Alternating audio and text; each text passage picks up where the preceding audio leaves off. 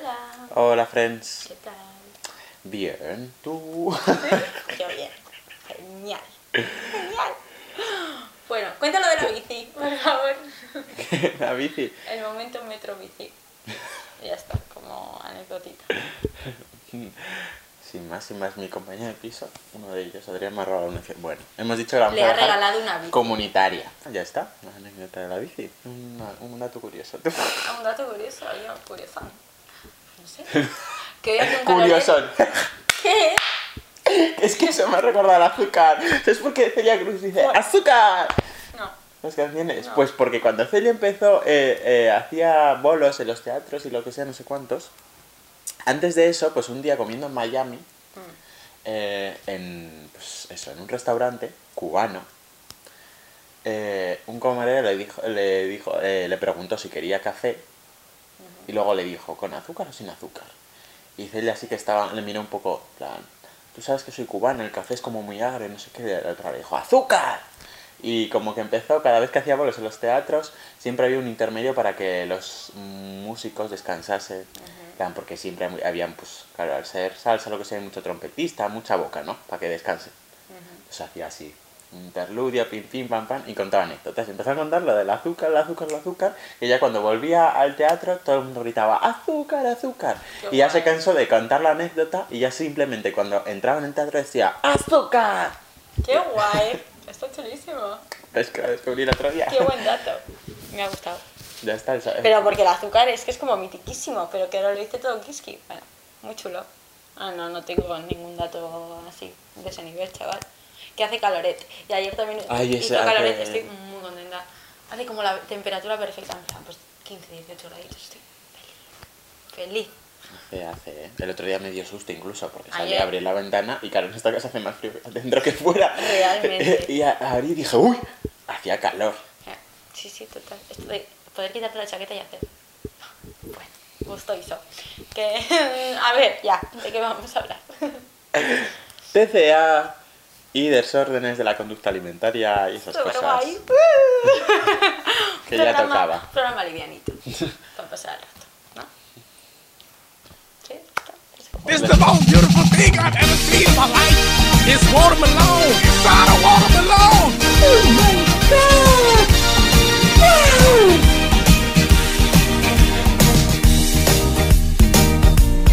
Bueno, los TCAs. Esto desde que empezamos el programa hace un año. Casi un año. Casi.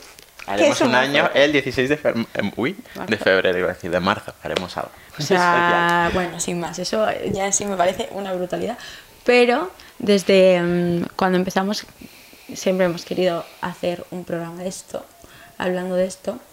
Mm, pues también como hablar de la ansiedad también era una cosa que la teníamos súper presente que de hecho cuando empezamos el programa era como de los temas que decíamos vale esto hay que hablarlo en algún momento entonces eso los TCAs y, desórdenes en general de las conductas alimentarias.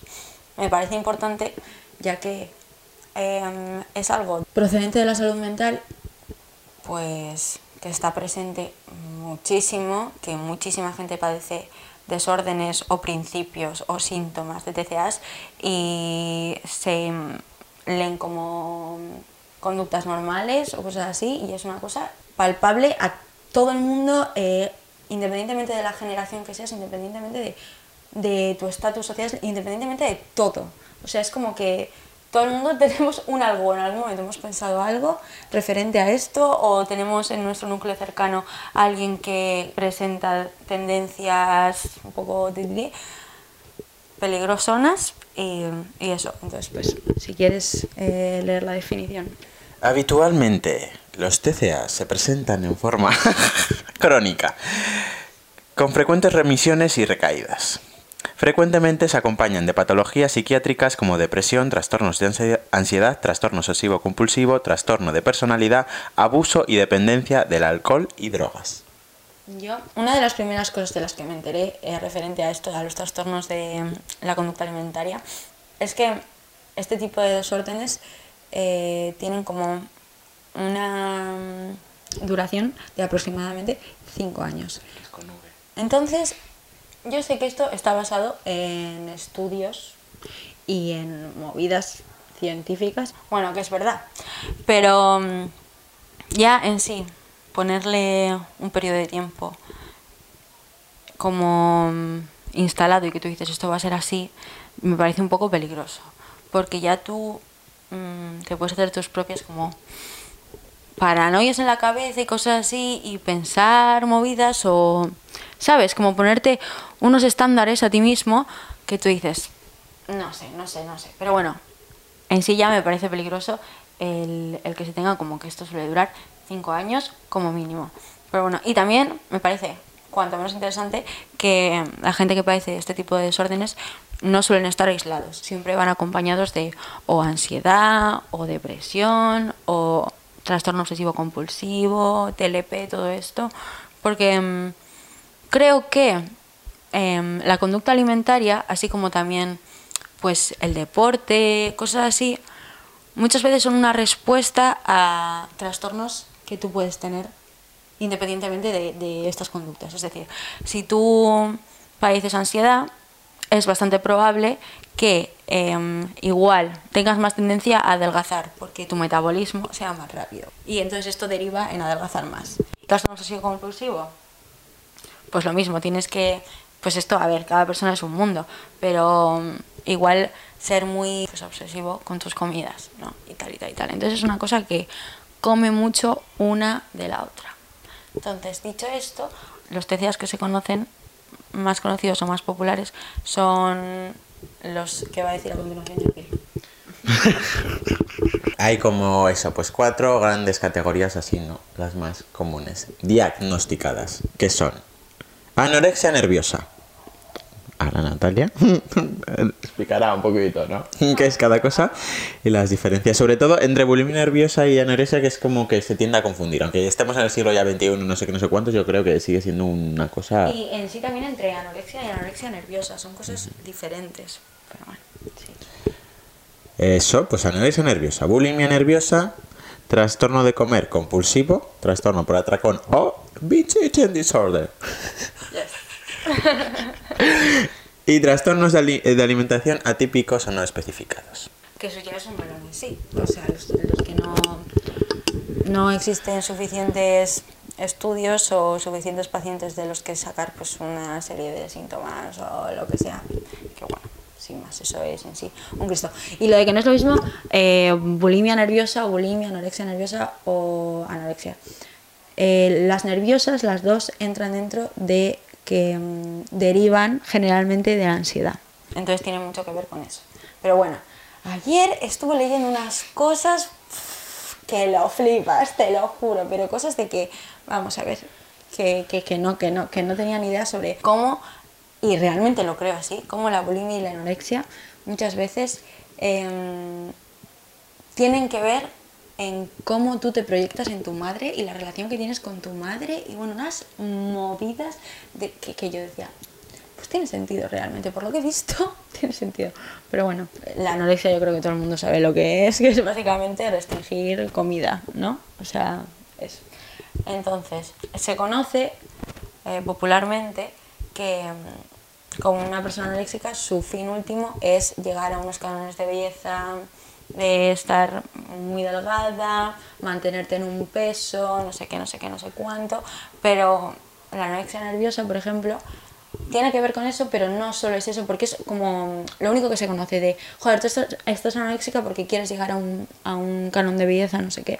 Pero, por ejemplo, la anorexia nerviosa muchas veces, voy a hablar de chicas porque el 90%, el 90% de personas que padecen este tipo de cosas son mujeres. Muchas veces tu fin último no es llegar a esa delgadez o llegar a ese, a ese cuerpo que tú deseas, sino más como tener tu propio control sobre tu cuerpo, eso como que controlar todo, tener una obsesión con el control, con el saber si has subido de peso, si has bajado de peso, con, o sea, tiene mucho más que ver con eso que con en sí lo que se conoce como pues, llegar a eso, la belleza o lo que sea.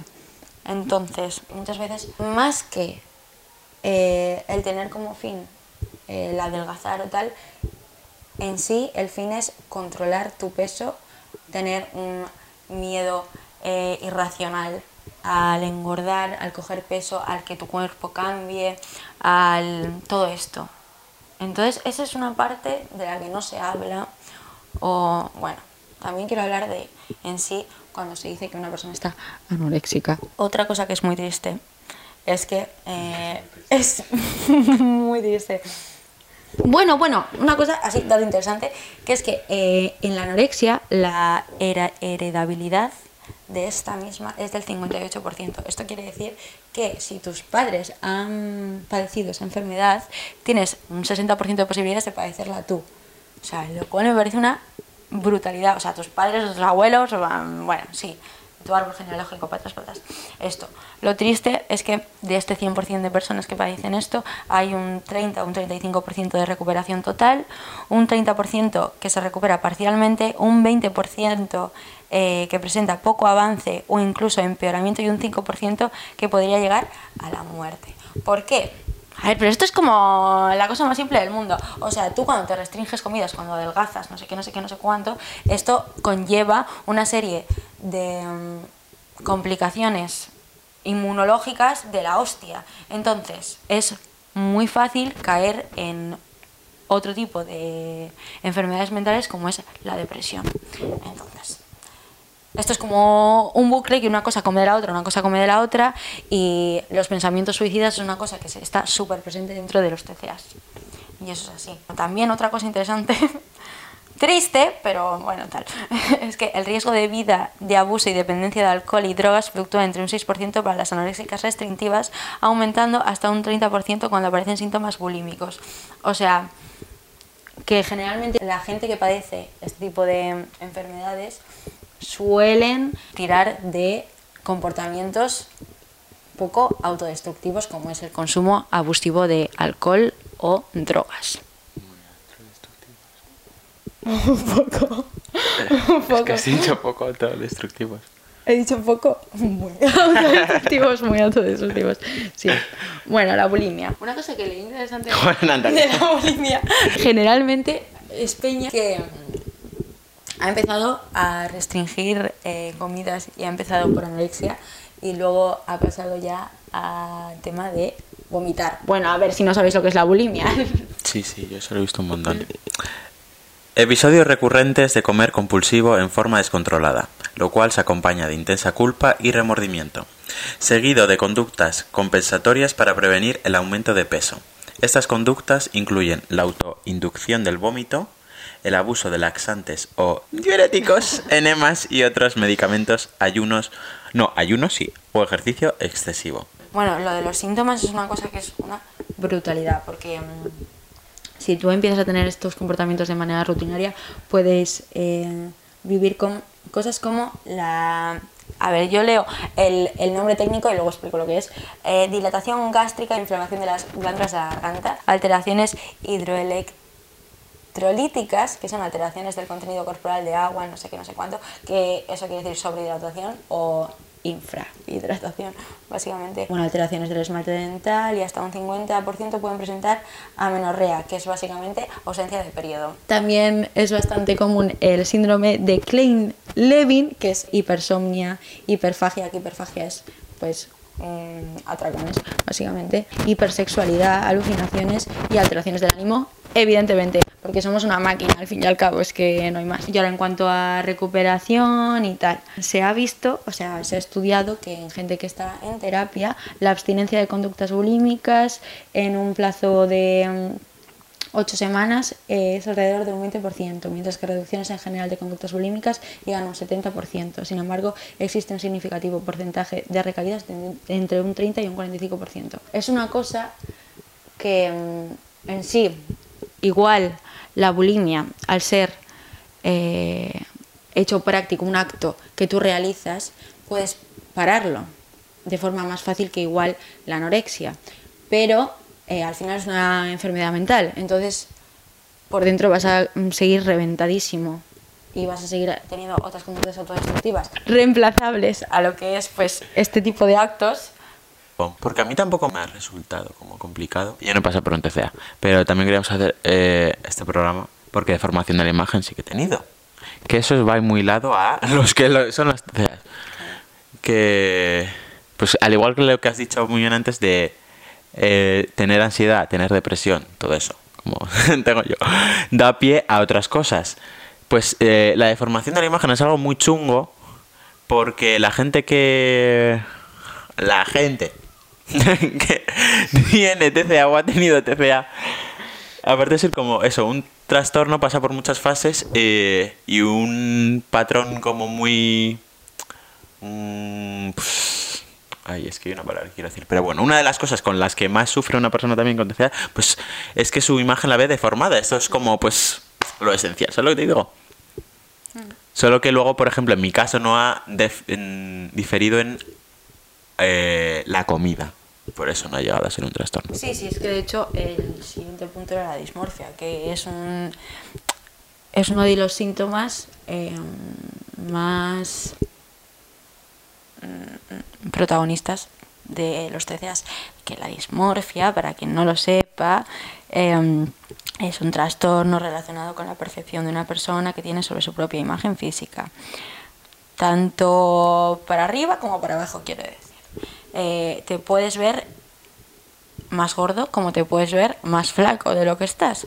Em, entonces esto es que lo que has dicho tú es que como es un pilar fundamental em, en tu alimentación, el tenerlo es algo heavy de tratar y muy complicado. Algo que yo vivía mientras tenía.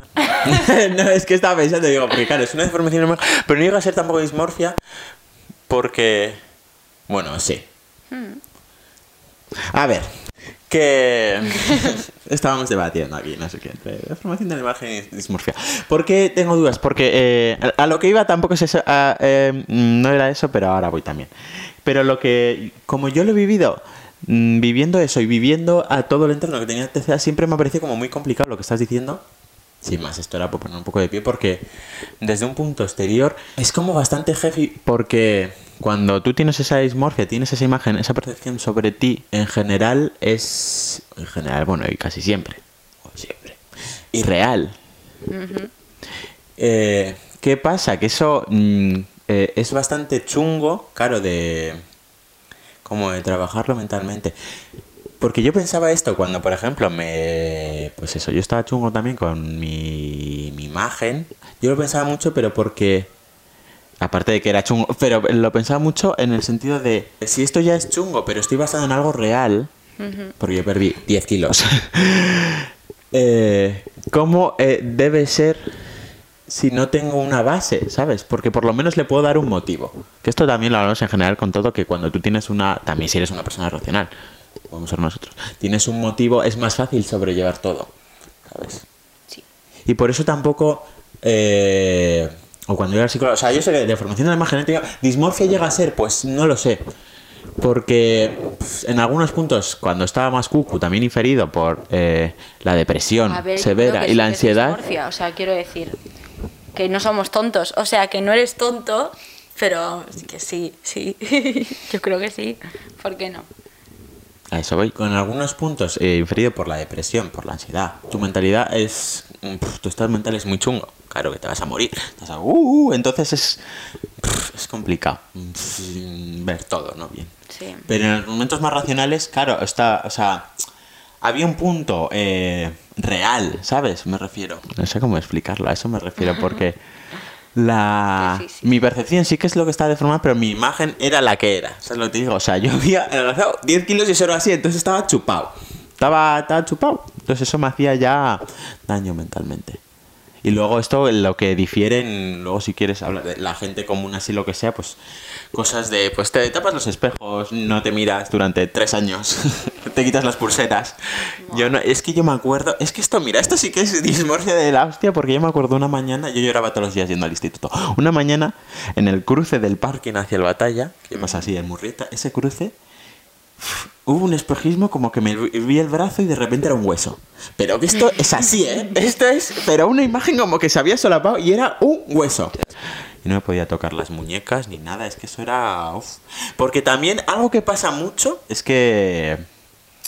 Hay, hay cosas como muy...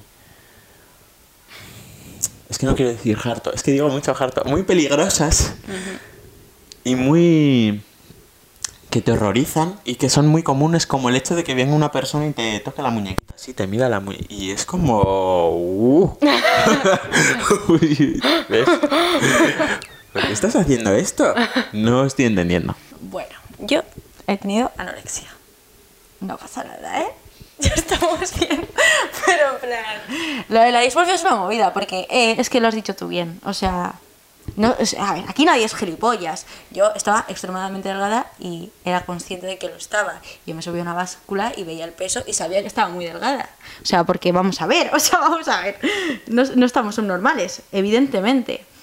Pero eso es lo peor de todo, porque luego tú te ves en un espejo y tú dices, yo soy consciente de que estoy muy delgada, pero yo no me estoy viendo delgada. O sea, aunque te mires y tú te toques y digas, vale, esto mide esto y esto mide esto y tal, y yo sé que esto son cifras bajas.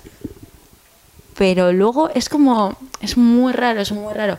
Y eso, pues lo de no verte en ningún tipo de superficie que pueda reflejarse ni un a- atisbo de ti. Eh, el mundo fotos, el mundo tal, o sea, eso era un mundo, pero totalmente porque era en plan, no sé con qué me voy a encontrar hoy, o sea, en plan, no sé cómo me voy a ver hoy, ¿sabes? Si te hacen una foto, si te hacen un vídeo, lo que sea, dices, es que ahora mismo no sé lo que voy a ver. O sea, y yo veía algo y es como que no te identificas con lo que ves, en plan, no estoy entendiendo. Y había veces en las que yo me veía fotos y me veía enorme, y había veces en las que me veía fotos y me veía delgadísima. Y decía, pero yo estoy así. Entonces es como una cosa muy rara, muy confusa y que hay que trabajarse. Pues ¿cómo? Pues siendo terapia, mi gente. Pero terapia buena. Mm, y eso. Porque luego hay cada terapeuta por ahí que te puede joder más de lo que ya estás. Factores socioculturales. Yo ya sé que hemos dado mucho la chapa sobre esto y lo sé, pero es que es así, pero es que no puedo más. Encima, nosotros dos hemos salido de una generación muy mala en cuanto a TCAs. Sigue pasando, lo que pasa es que ahora yo creo que nos estamos haciendo mayores y ya no vemos cómo sociabilizan las chavalas con 13 años, que es cuando esto se empieza a gestar con 10, 12, por ahí más o menos. Puede ser más tarde, puede ser antes, evidentemente, pero suele ser. Entonces, claro, igual es que ya no estoy tan en contacto con eso y no lo veo. Pero creo que nosotros venimos de una generación muy, muy mala. Encima los estándares de belleza, pues en los 2010 era la delgadez extrema. em, se veía en todas partes. Entonces, no sé, Tumblr ha hecho mucho daño. Yo como hija de internet, a mí estar en redes sociales a tan temprana edad y estar en contacto con cosas que no debería haber estado en contacto con 13 años, no me hizo bien. Pero ni a mí, ni lo que te digo, que es una cosa generacional, que nos pasa a muchas y muchos eh, de nuestra generación más o menos. Que lo que leí es que, o sea, tú tenías que llevar una pulsera y cada vez que comías, darte así golpes con la pulsera para como que tu cerebro asociase el comer con una cosa mala o con el dolor y conductas, en plan rollo, eh, yo qué sé, tío, unas cosas rarísimas. Luego ver skins me hizo mucho daño y me enseñó cosas que no, no, o sea, aprendí muchísimo y está, está, está fatal. Es que me está viniendo a la cabeza de, eh, yo veía la que se avecina y mm, yo qué sé, también la psicóloga que la llamaban la anoréxica, no sé qué, ¿tú te acuerdas? Ah, como cosas así, pero que yo qué sé, tío, están muy estandarizadas y que se escucha mucho. Algún referente mm, en el que se hayan normalizado los TCAs en cuanto a, pues eso, televisión, em, yo qué sé, prensa, libros, cine, ¿sabes? Mala, no lo sé. Es que estaba pensando. Ahora voy lo de las movidas estas. Pues internet, que sí. Es que internet hace daño para todo. Eh, en muchas cosas. Luego, y luego sus cosas que tiene, bueno, venga, whatever. Pero lo que estaba pensando es que infiere mucho. Es que iba a decir algo muy banal, que es tu mente, claro. Tu mente difiere en todo. Y donde sale Toby produce todo y pim pam pum. Pero el cómo te ves, si te quieres o no, todo esto. ¿Por qué? Porque yo creo que también al, a la par de que es algo, no sé el porcentaje, pero muchas cosas bastante biológicas, como que está en ti. Porque yo creo que estamos predispuestos a muchas cosas indiferentemente del entorno, ¿sabes? Porque mm, una persona que mentalmente estable o biológicamente no esté predispuesto a nada, por mucho que eh, su el mundo le diga esto, pa, pa, pa, eh, un chaval con 12 años es súper influenciable. No está biológicamente, no sé qué, no sabe ni por dónde le viene el aire, ni no sabe las consecuencias ni de lo que ve. No, claro.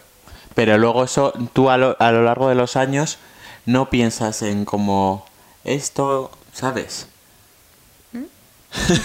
es que es muy complicado.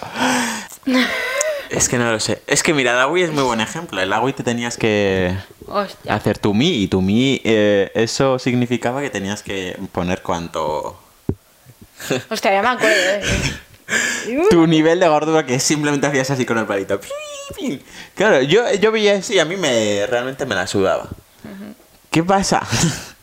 que ya, pues imagínate, con 12 años, no sé, pero con 14 años, tampoco eres consciente también realmente, pues yo que sé, de lo que te está pasando, pero si intrínsecamente ya tienes un clic en tu cere- en cerebro que dice, uh, uh, vas a empezar a dudar. Creo que juegan muchas cosas en, en esto. Y en internet, pues bueno. Es que mal. Algo que has dicho también muy importante es que estamos mucho a la turra, la, la terapia, que sea buena. Y que es que, claro, esto, mira, algo que sí que quiero decir, porque estoy diciendo cosas sin más.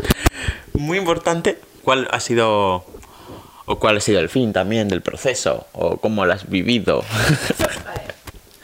O sea, lo que veis que algo que me parece muy importante es que esto ya lo he dicho, pero lo voy a recordar.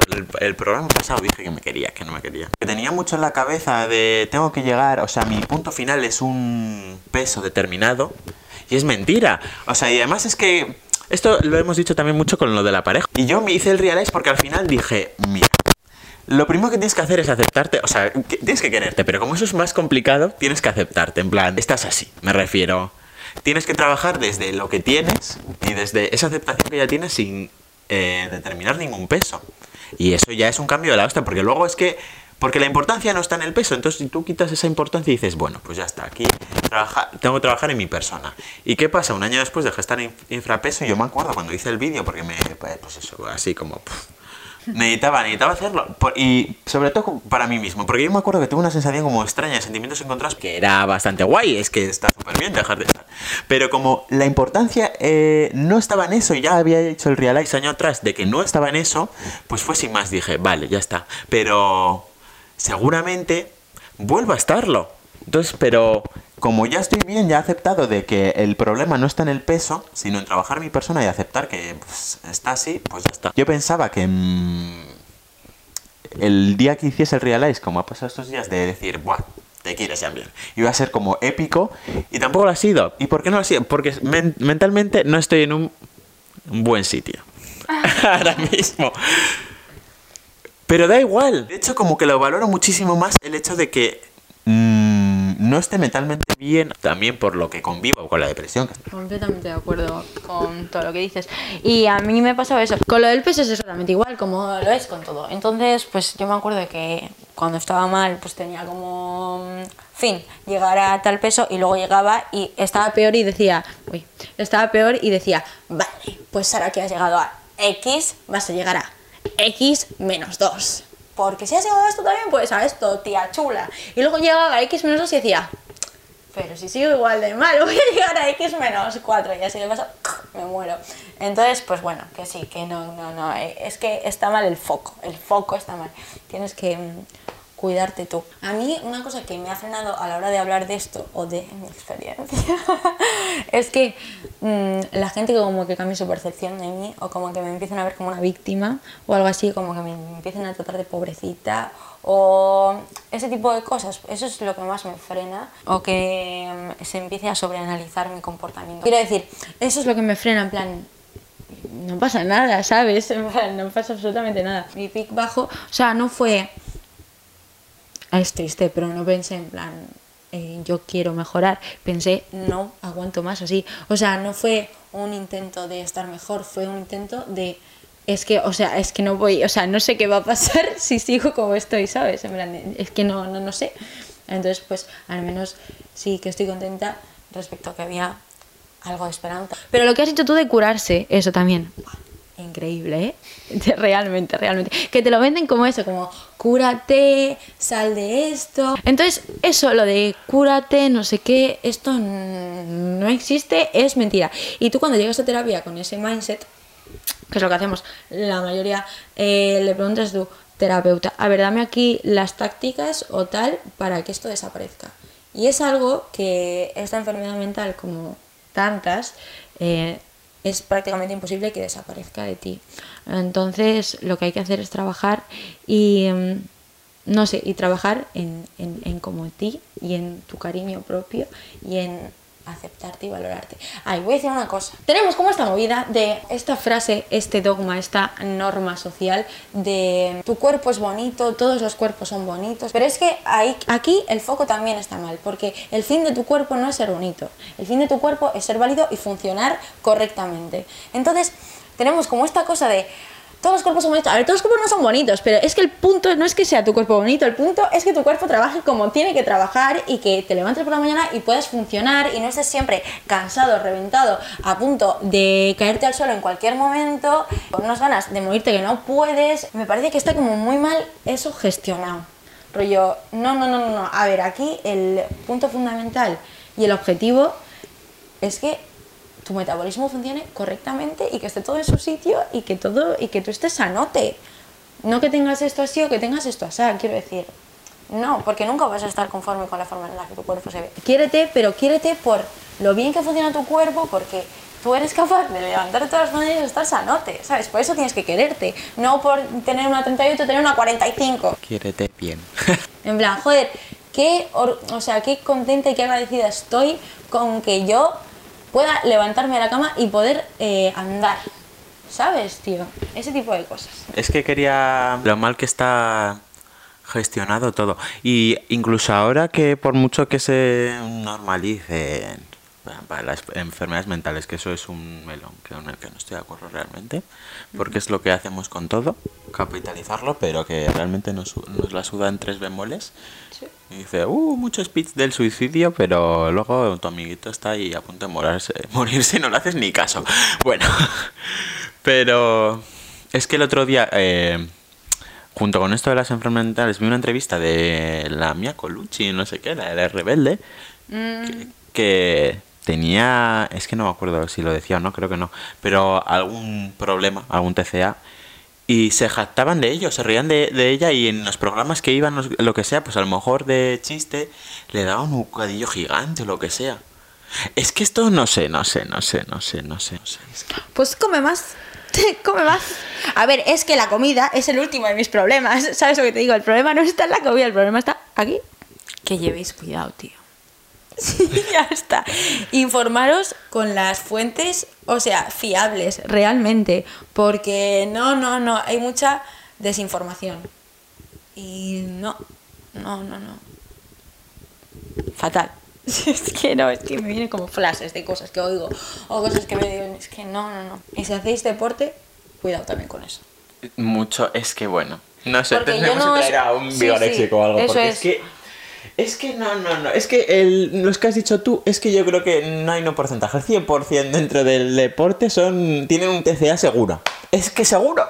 Pero porque te enseñan, o sea, te enseñan, y que esté todo eh, hiper mega reguladísimo, lo de eh, pesar toda tu comida, no sé ¿Cómo te pesas un kiwi, chaval? ¡Un kiwi! ¿Qué haces pesándote un kiwi? No, no, muy mal. Muy mal. Tácticas preventivas también. Pues, sobre todo, lo reitero lo que he dicho de enfocar eh, la valía de tu cuerpo no en lo bonito que sea, sino en el buen funcionamiento y rendimiento del mismo. Ya está, pues com- comiendo comida sanota, pues haciendo deporte bien, o sea, quiero decir, el justo y necesario para que tú estés así, pim, pim, y poder moverte de aquí para allá. Em, y esas cosas, pero sin llegar a extremos nunca. Y, y ya está, yo que sé, que la gente está, esté un poquito más concienciada, que no hablen tanto a la ligera porque se peca mucho de ignorancia y de hablar sin saber, en este tipo de cosas, en esto y en todo, pero en esto mucho. Em, entonces, pues, tener buenos referentes y, y no hablar del cuerpo de las personas, pero es que te vas a un kiosco y todas las revistas del mundo están hablando de los cuerpos de las famosas. Y yo me iba a la peluquería con 10 años y eso es lo que leía, y eso es lo que mamaba. Entonces, no lo sé. O mm, desde pequeña te están hablando, te están haciendo comentarios referentes a tu cuerpo todo el. Y es como, ¿por qué le estáis dando tan importancia a esto que es tan nimio y como una cosa tan. Uf, es estúpido, es que es estúpido, es estúpido. No lo sé. Tenemos que hablar algún, en algún momento de eh, los medios mediáticos y la prensa y todo eso porque es algo tan sórdido y es que no, no, no. Es que tú a un niño, ¿en qué, a qué cerebro adulto se le ocurre comentar nada sobre el cuerpo de un niño? Es que es incluso como grotesco, me parece a mí, en plan, mm, es de mal gusto y una cosa que no, no viene a cuento, dejar a los niños ser niños. Bueno, adiós. Ay, espérate. Iba a decir algo de esto. Bueno, no, venga. Hasta el próximo programa. Nada, no. Hasta luego, gente. Chao. Te canta. Ay, qué bonita.